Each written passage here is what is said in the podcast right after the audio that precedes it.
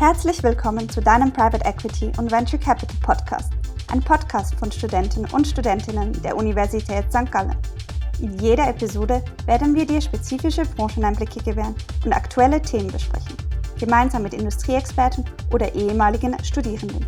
Viel Spaß!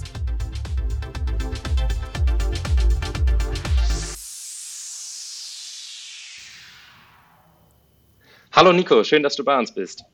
Hey, hallo Eduard, danke für die Einladung. Freut mich dabei zu sein. Möchtest du dich zum Beginn einmal ganz kurz vorstellen? Ja, sehr gerne. Nico Taverna, bin Schweizer, habe auch an der HSG äh, studiert mit Bachelor und Master, habe 2002 begonnen und 2007 dann abgeschlossen mit einem Master in Banking und Finance und habe dann eigentlich schon während meinem Studium Praktika gemacht in äh, Corporate Finance und äh, Private Equity und bin dann äh, nach meinem Studium 2007 äh, bei Partners Group eingestiegen, ähm, später dann zu Advec, jetzt Schroders Capital gestoßen, auch im Private Equity Dachfondsgeschäft und bin jetzt seit zwei Jahren mit einem eigenen Private Equity Secondaries Fonds, Mill Reef Capital, ähm, selbstständig unterwegs. Cool, du hast es gerade selbst schon erwähnt, du warst schon während des Studiums im Private Equity immer mal wieder durch Praktika. Was hat dich eigentlich ins Private Equity geführt? Woher kommt das Interesse? Das ist eigentlich spannend. Ich habe zuerst ähm, dediziert Praktika gesucht im Corporate Finance Bereich, habe dann ähm, da auch ähm, zwei Praktika gemacht, unter anderem bei JP Morgan und bin dann eher über Zufall eigentlich äh, bei Partners Group ähm, gelandet. Das war 2005. Die waren damals auch schon ähm, ziemlich groß, aber natürlich ähm, keinem Maß so groß wie, äh, wie heute. Und damals war das ähm, Thema Private Equity noch nicht so populär. Zu meiner Zeit sind die meisten Studenten wirklich ähm, ins Corporate Finance M&A gegangen, Beratung war auch sehr hoch im Kurs, aber Private Equity war eigentlich noch wenig ähm, auf der Agenda und ja, es gab auch keinen P- und VC-Club und äh, auch Partners Group kannten eigentlich an der HSG noch die wenigsten. Ich glaube, das hat sich ziemlich stark ähm, geändert in den letzten 10 bis 15 Jahren, was natürlich ähm, spannend ist. Ja. Ja, in der Tat. Gibt es denn etwas Bestimmtes, was du aus dem Studium mit in den Berufsalltag mitnehmen konntest? Gab es Kurse, die du belegt hast oder vielleicht Erfahrungen, die du gesammelt hast im Studium, die dir hinterher geholfen haben? Ja, definitiv. Also einerseits wirklich so ein bisschen die, die Hard Skills natürlich, diverse Corporate Finance Kurse gemacht, auch natürlich Accounting Kurse und das war so ein bisschen das Grundrüstwerk, was man natürlich braucht in Private Equity, dass man vielleicht mal versteht, was, was Comps sind, wie der DCF geht und dann so ein bisschen die das Grundhandwerk lernt. Ähm, das war natürlich sehr hilfreich, aber dann auch ähm, zusätzlich viele Soft Skills, also man ja, weiß, wie man sich präsentieren kann oder einen Vortrag hält. Ich glaube, da ja, lernt man an der ähm, HSG wirklich viel. So zusätzlich auch im ganzen, glaube ich, im Kontextstudium ist einem vielleicht nicht immer ganz klar, wozu man das super brauchen kann, aber ich glaube, dass man wirklich oft sich vor Leute hinstellt, auch weiß, wie man einen Vortrag hält. Das war sicher sehr hilfreich, dann vielleicht nicht in den ersten zwei, drei Jahren der Karriere, aber dann ja, zunehmend halt äh, ja, Seniorer wird, dann hilft das definitiv. Ja. Okay. Du hast vorhin erzählt, dass du bei der Partners Group angefangen hast im PI ähm, und was du schon alles aus dem Studium mitnehmen konntest. Wie hast du dich denn hinterher weiterentwickelt im Private Equity?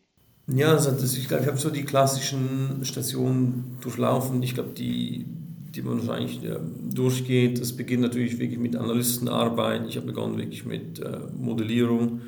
Ich habe da schon Private Equity Secondaries gemacht. Das heißt, man lernt vor allem, wie man einen Fonds ähm, analysiert, auch äh, wie man die ganzen Accounts liest, wie man dann einen Fonds modelliert und versucht, die einzelnen Unternehmen zu analysieren oder eigentlich Cashflow, klassisches Cashflow-Modeling macht.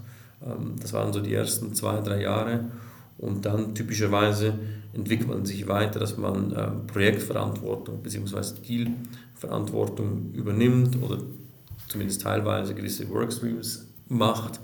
Das kam dann nach ein paar Jahren und dann äh, wiederum ein paar Jahre später ähm, ja, macht man immer mehr Sourcing, sage ich mal. Man versucht äh, Fondsmanager zu treffen, neue Transaktionen ähm, aufzugleisen und ganz zum Schluss geht die Reise dann eher noch Richtung Fundraising und Kundenkontakt. Ich glaube, das sind so ein bisschen die, die klassischen ähm, Stationen.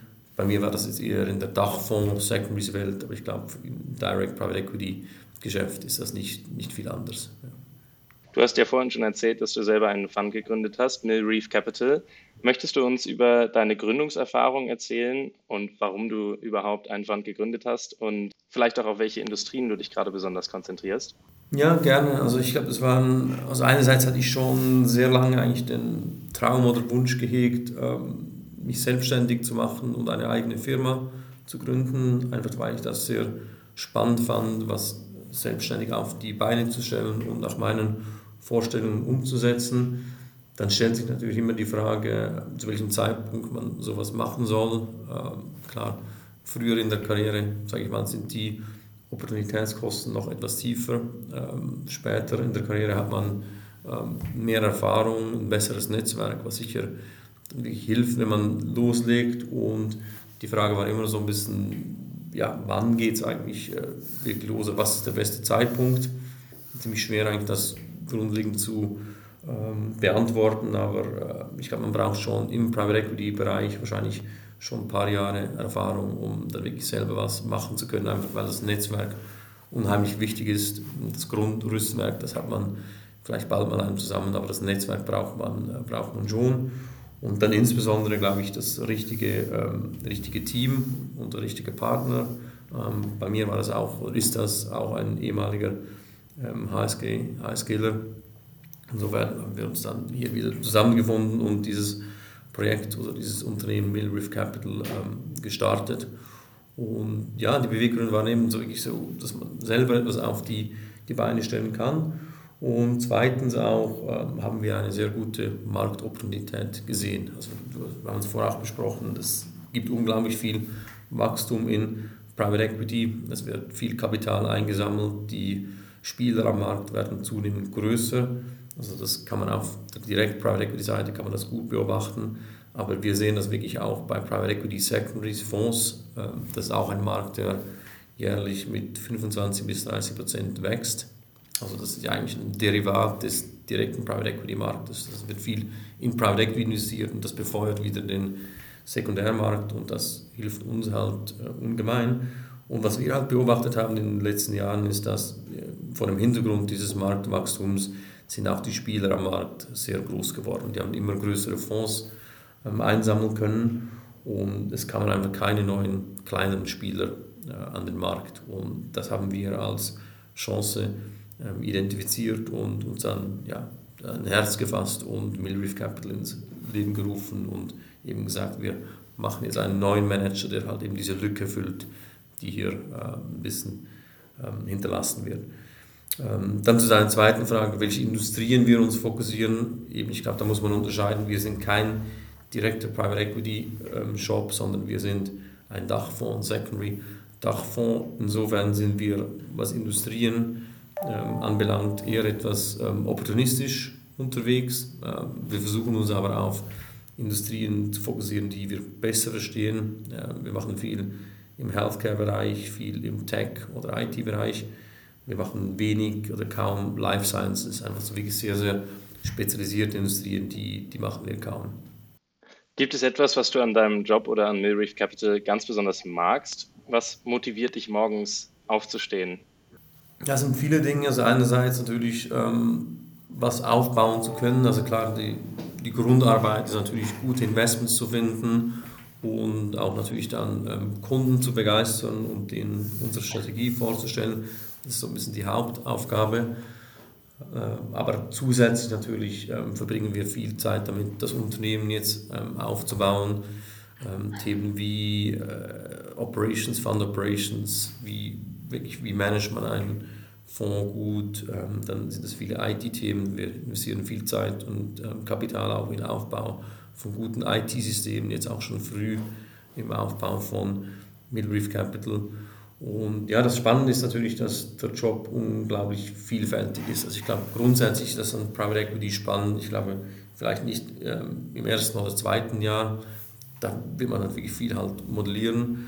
Aber dann mit der Zeit wird der Job halt äh, unglaublich ähm, vielfältig und man hat mit sehr vielen spannenden ähm, Leuten zu tun. Es geht viel auch wirklich um Networking, man muss sich in viele Industrien eindenken. Ich glaube, der Job ist halt sehr, sehr breit und bei uns ist das äh, besonders ausgeprägt natürlich, weil wir noch ein junges Unternehmen sind. Wir sind jetzt zwei Jahre unterwegs und das macht meinen Job natürlich extrem vielfältig.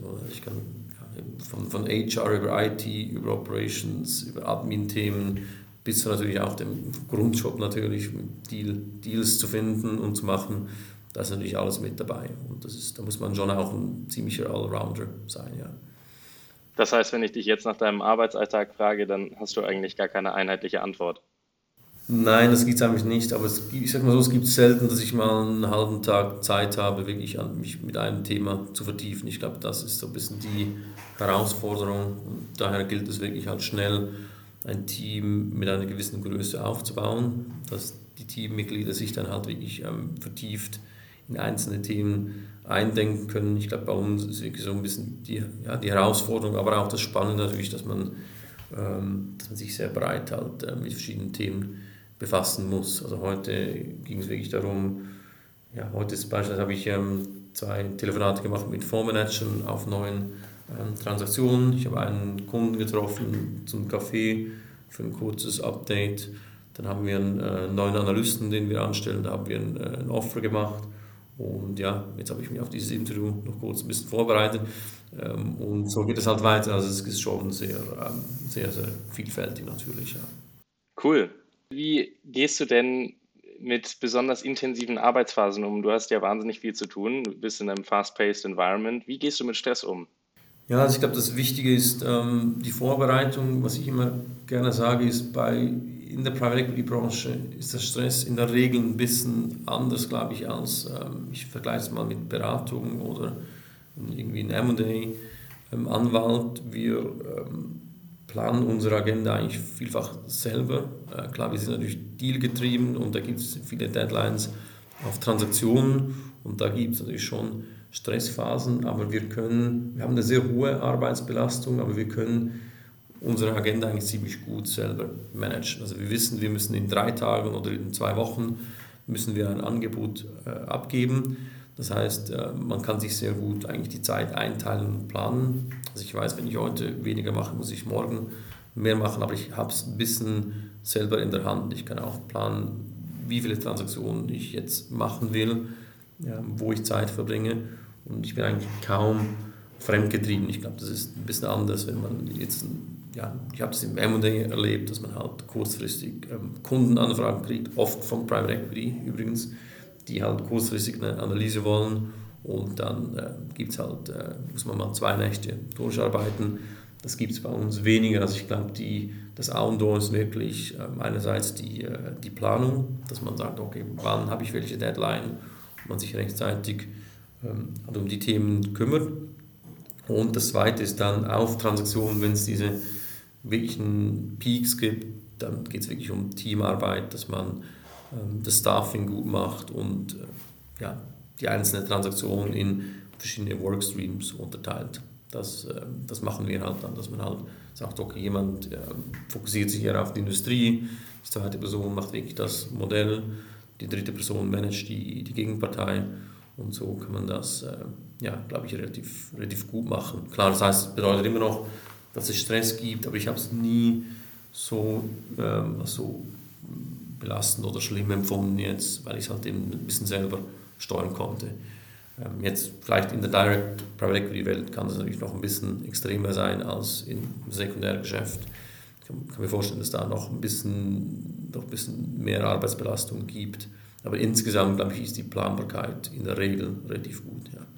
Alles klar, das heißt, du hast nicht vielleicht einen Sport oder etwas anderes, womit du stressige Arbeitsphasen kompensierst? Doch, eigentlich schon. Also wir ähm, versuchen auch wirklich auch Sport bei uns einzubauen. Wir haben auch äh, bei uns äh, im Unternehmen einmal die Woche eine Gruppenfitnessklasse machen wir so und ich versuche das auch selber für mich einzubauen. Ähm, ich habe eine junge Familie mit zwei ähm, kleinen Jungs, das heißt, es bleibt neben Arbeit und, äh, und Familie ein bisschen weniger Zeit für Sport, wie, wie auch schon, aber doch, ich versuche das auch schon auch so, äh, so einzubauen. Und für mich ist auch eben, wie gesagt, die Planbarkeit wichtig und solange es vielfältig ist, ähm, macht mir das eigentlich wenig aus. Also jetzt, wenn nicht gerade Corona ist, bin ich auch viel unterwegs, viel auf Reisen, eben um Fondsmanager zu treffen, um Investoren zu treffen und das macht es halt unglaublich ähm, kurzweilig. Und dann ja, fand ich, dass es nie als extrem belastend. Ich glaube, wenn man einen Alltagstrott hat und jeden Tag das Gleiche macht, dann ist das wahrscheinlich etwas anderes. Ja. Cool, aber so ein gemeinsamer Sportkurs fördert wahrscheinlich auch den Teamgeist. Absolut, ja. Wo wir gerade von, von Team sprechen, ähm, das bringt mich zu meiner nächsten Frage. Ihr seid ja noch relativ jung und du hast vorhin schon erzählt, dass ihr gerade einen Analysten anstellt. Bietet ihr Studenten oder, oder Absolventen Möglichkeiten, bei euch zu arbeiten? Ja, machen wir absolut. Also wir haben begonnen, eigentlich äh, mein Partner und ich, äh, wir haben beide schon einige Jahre äh, Erfahrung und haben dann die ersten Teammitglieder auch mit Erfahrung eingestellt, halt, weil es wichtig war zu Beginn um so ein bisschen den Grundstein zu legen, um das Unternehmen aufzubauen. Jetzt haben wir noch zwei neue Associates, die wir an Bord nehmen, die auch schon ein paar Jahre Erfahrung haben.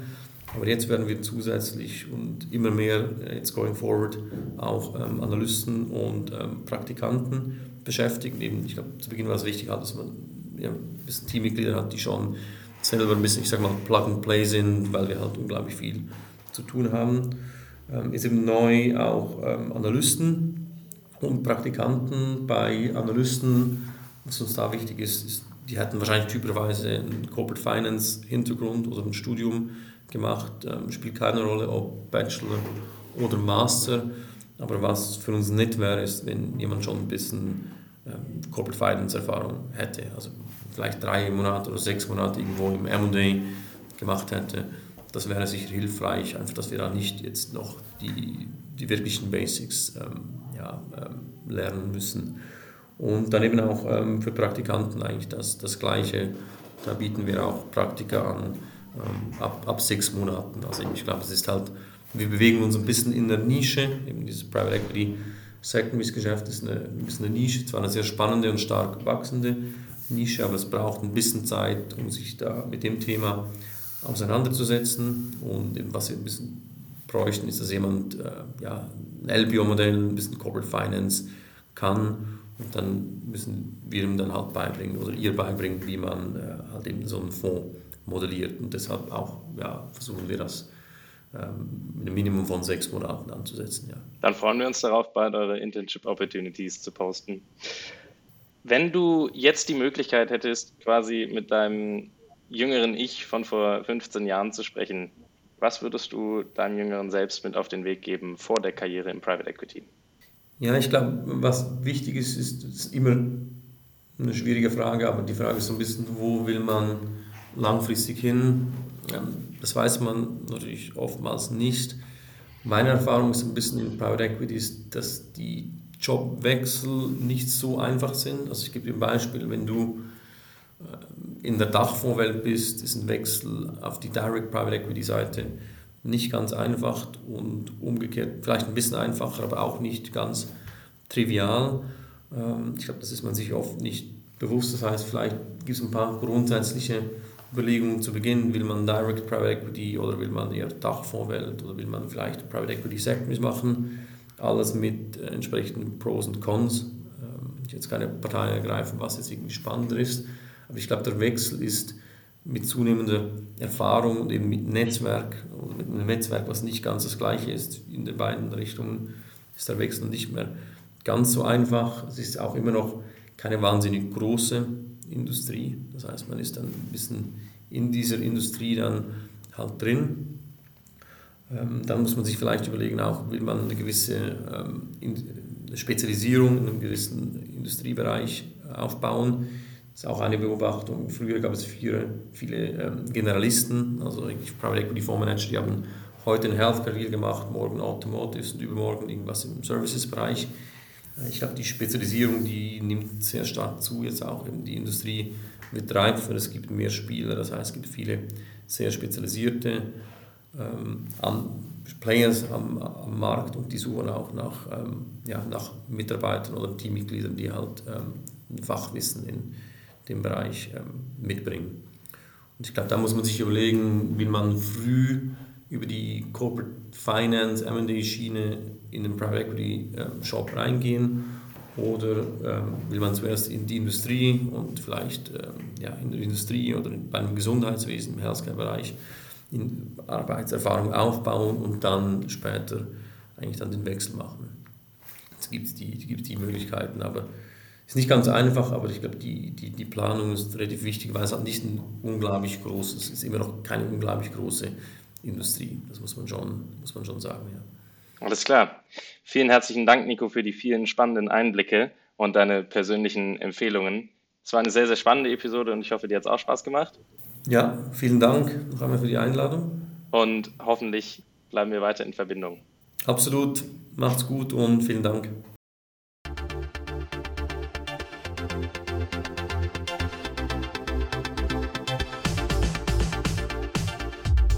Vielen Dank fürs Zuhören. Wenn dir diese Episode gefallen hat, dann abonniere unseren Podcast, teile ihn mit Freunden oder besuche uns auf www.pivc-club.com. Als Clubmitglied erwarten dich exklusive Events und Jobangebote sowie hilfreiches Lernmaterial. Bis zum nächsten Mal, dein Private Equity und Venture Capital Podcast.